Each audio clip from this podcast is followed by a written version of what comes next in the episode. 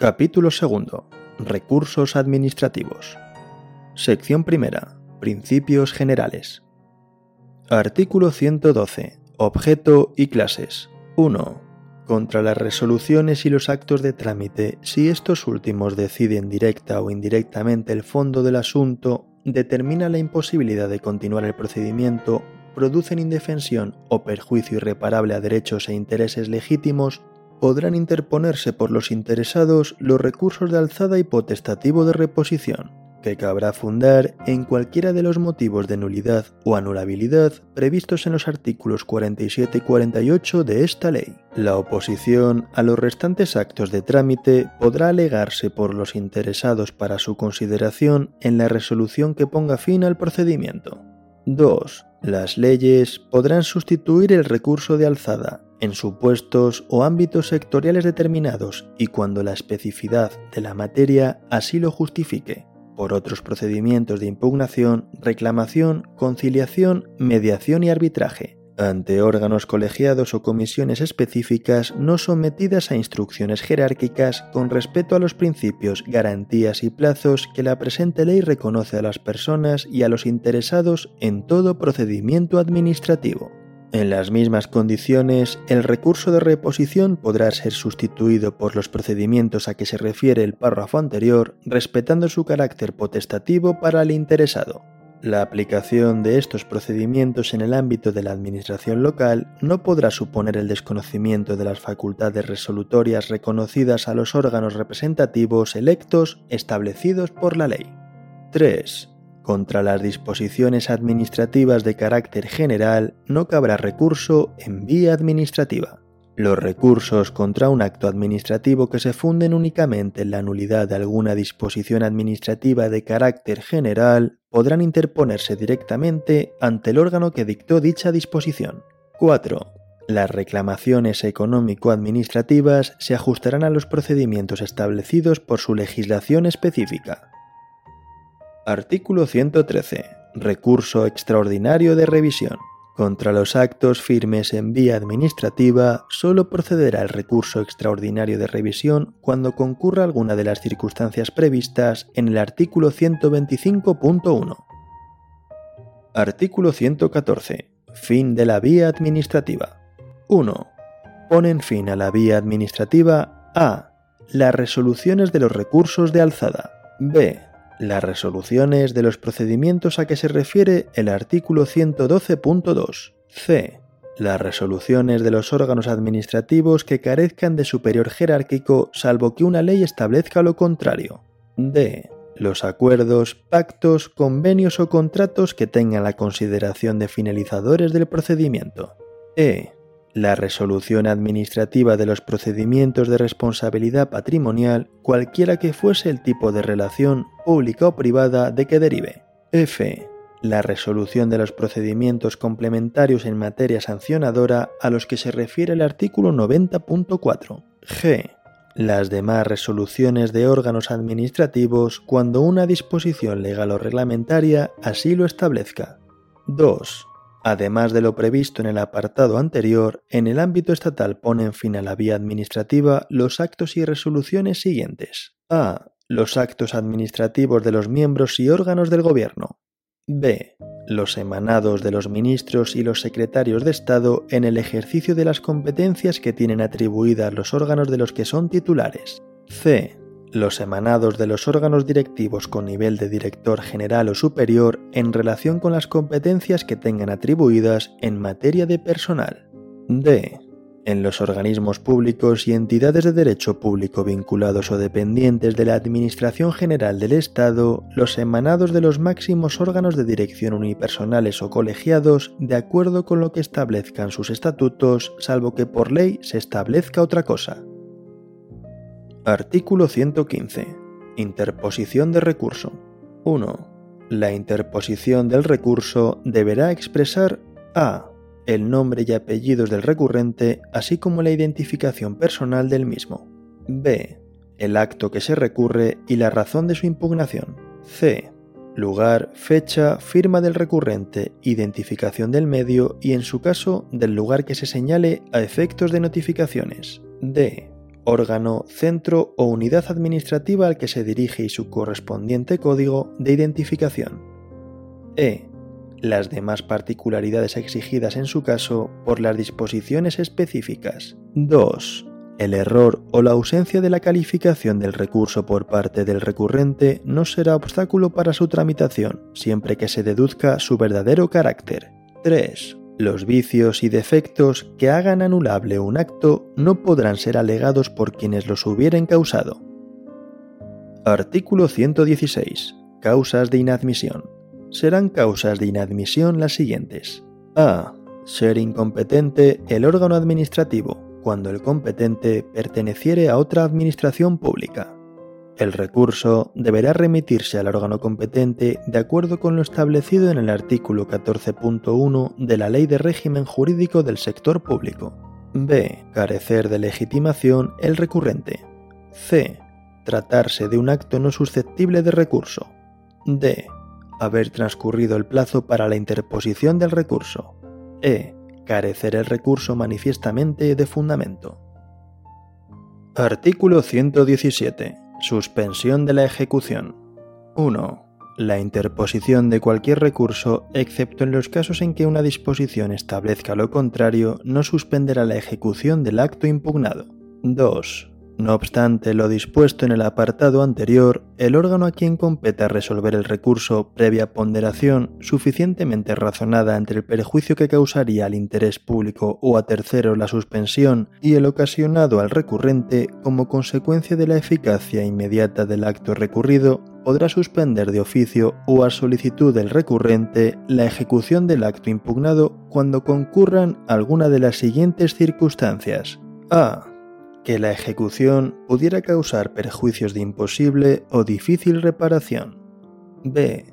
Que la impugnación se fundamente en alguna de las causas de nulidad de pleno derecho previstas en el artículo 47.1 de esta ley.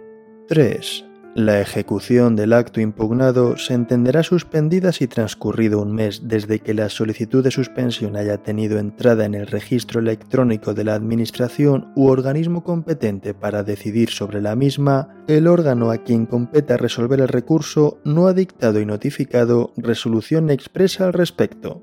En estos casos no será de aplicación lo establecido en el artículo 21.4 segundo párrafo de esta ley. 4 al dictar el acuerdo de suspensión, podrán adoptarse las medidas cautelares que sean necesarias para asegurar la protección del interés público o de terceros y la eficacia de la resolución o el acto impugnado. Cuando de la suspensión puedan derivarse perjuicios de cualquier naturaleza, aquella solo producirá efectos previa prestación de caución o garantía suficiente para responder de ellos en los términos establecidos reglamentariamente. La suspensión se prolongará después de agotada la vía administrativa cuando habiéndose solicitado previamente el interesado exista medida cautelar y los efectos de ésta se extiendan a la vía contencioso administrativa. Si el interesado interpusiera recurso contencioso administrativo solicitando la suspensión del acto objeto del proceso, se mantendrá la suspensión hasta que se produzca el correspondiente pronunciamiento judicial sobre la solicitud. 5. Cuando el recurso tenga por objeto la impugnación de un acto administrativo que afecte a una pluralidad indeterminada de personas, la suspensión de su eficacia habrá de ser publicada en el periódico oficial en que aquel se insertó. Artículo 118. Audiencia de los interesados. 1. Cuando hayan de tenerse en cuenta nuevos hechos o documentos no recogidos en el expediente ordinario, se pondrán de manifiesto a los interesados para que en un plazo no inferior a 10 días ni superior a 15 formulen las alegaciones y presenten los documentos y justificantes que estimen procedentes. No se tendrán en cuenta en la resolución de los recursos hechos, documentos o alegaciones del recurrente cuando habiendo podido aportarlos en el trámite de alegaciones no lo haya hecho.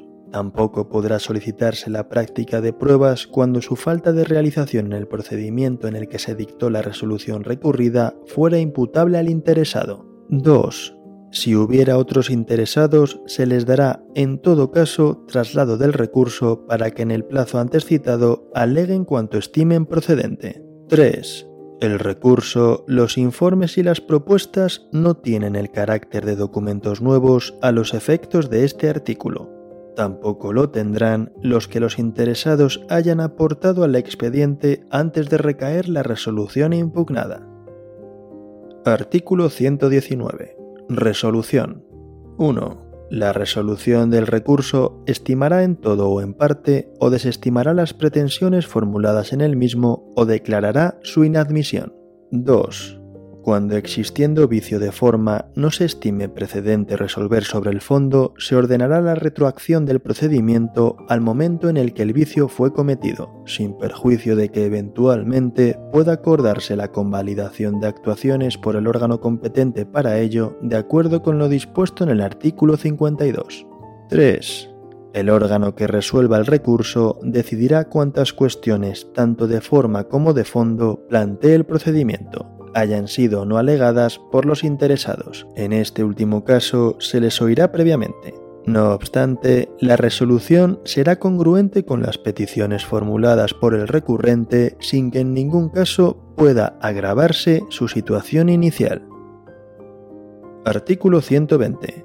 Pluralidad de recursos administrativos.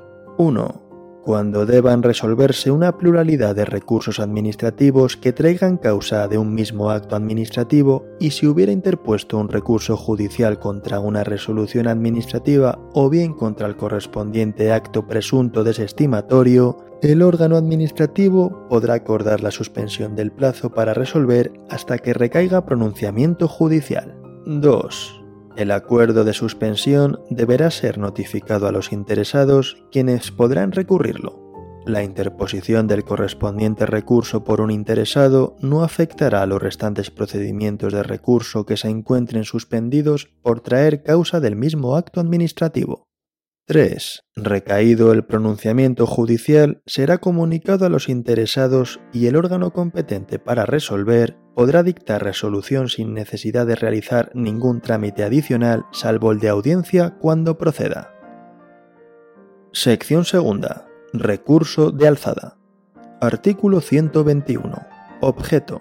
1 las resoluciones y actos a que se refiere el artículo 112.1, cuando no pongan fin a la vía administrativa, podrán ser recurridos en alzada ante el órgano superior jerárquico del que los dictó.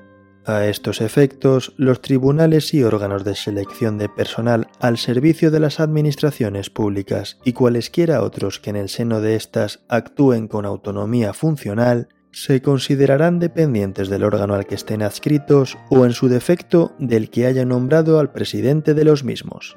2. El recurso podrá interponerse ante el órgano que dictó el acto que se impugna o ante el competente para resolverlo. Si el recurso se hubiera interpuesto ante el órgano que dictó el acto impugnado, éste deberá remitirlo al competente en el plazo de 10 días con su informe y con una copia completa y ordenada del expediente.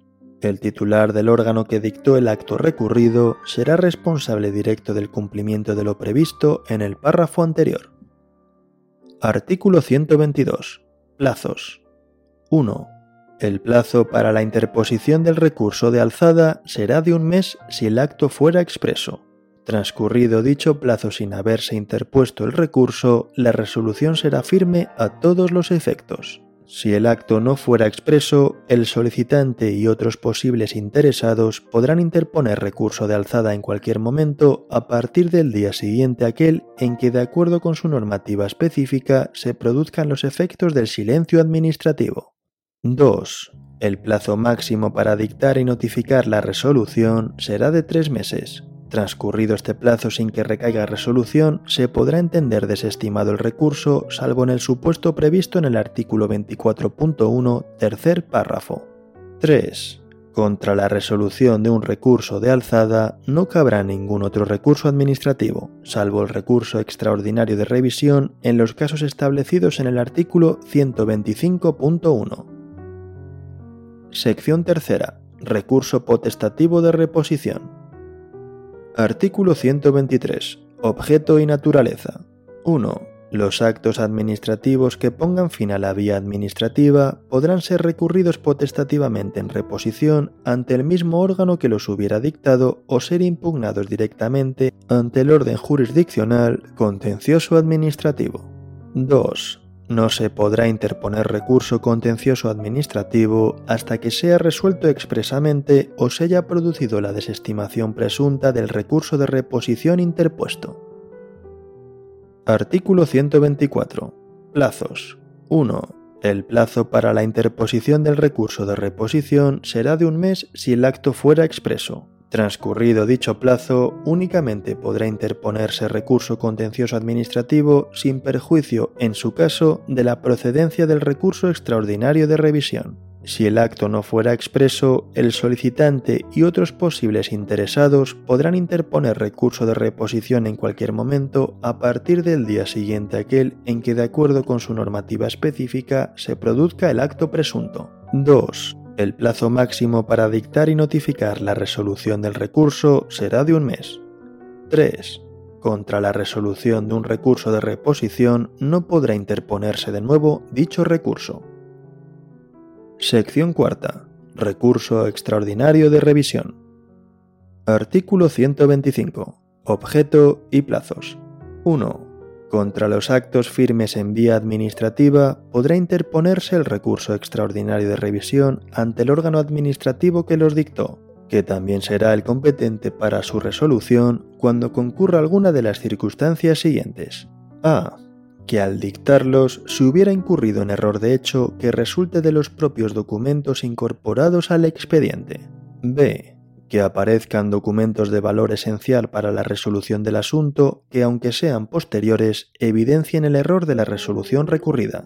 C. Que en la resolución hayan influido esencialmente documentos o testimonios declarados falsos por sentencia judicial firme anterior o posterior a aquella resolución. D que la resolución se hubiese dictado como consecuencia de prevaricación, cohecho, violencia, maquinación fraudulenta u otra conducta punible y se haya declarado así en virtud de sentencia judicial firme. 2. El recurso extraordinario de revisión se interpondrá cuando se trate de la causa A del apartado anterior dentro del plazo de cuatro años siguientes a la fecha de la notificación de la resolución impugnada. En los demás casos, el plazo será de tres meses a contar desde el conocimiento de los documentos o desde que la sentencia judicial quedó firme. 3. Lo establecido en el presente artículo no perjudica el derecho de los interesados a formular la solicitud y la instancia que se refieren los artículos 106 y 109.2 de la presente ley, ni su derecho a que las mismas se sustancien y resuelvan. Artículo 126. Resolución 1. El órgano competente para la resolución del recurso podrá acordar motivadamente la inadmisión a trámite sin necesidad de recabar dictamen del Consejo de Estado u órgano consultivo de la comunidad autónoma, cuando el mismo no se funde en alguna de las causas previstas en el apartado 1 del artículo anterior o en el supuesto de que se hubiesen desestimado en cuanto al fondo otros recursos sustancialmente iguales. El órgano al que corresponde conocer del recurso extraordinario de revisión debe pronunciarse no solo sobre la procedencia del recurso, sino también en su caso sobre el fondo de la cuestión resuelta por el acto recurrido. 3. Transcurrido el plazo de tres meses desde la interposición del recurso extraordinario de revisión sin haberse dictado y notificado la resolución, se entenderá desestimado quedando expedita la vía jurisdiccional contencioso-administrativa.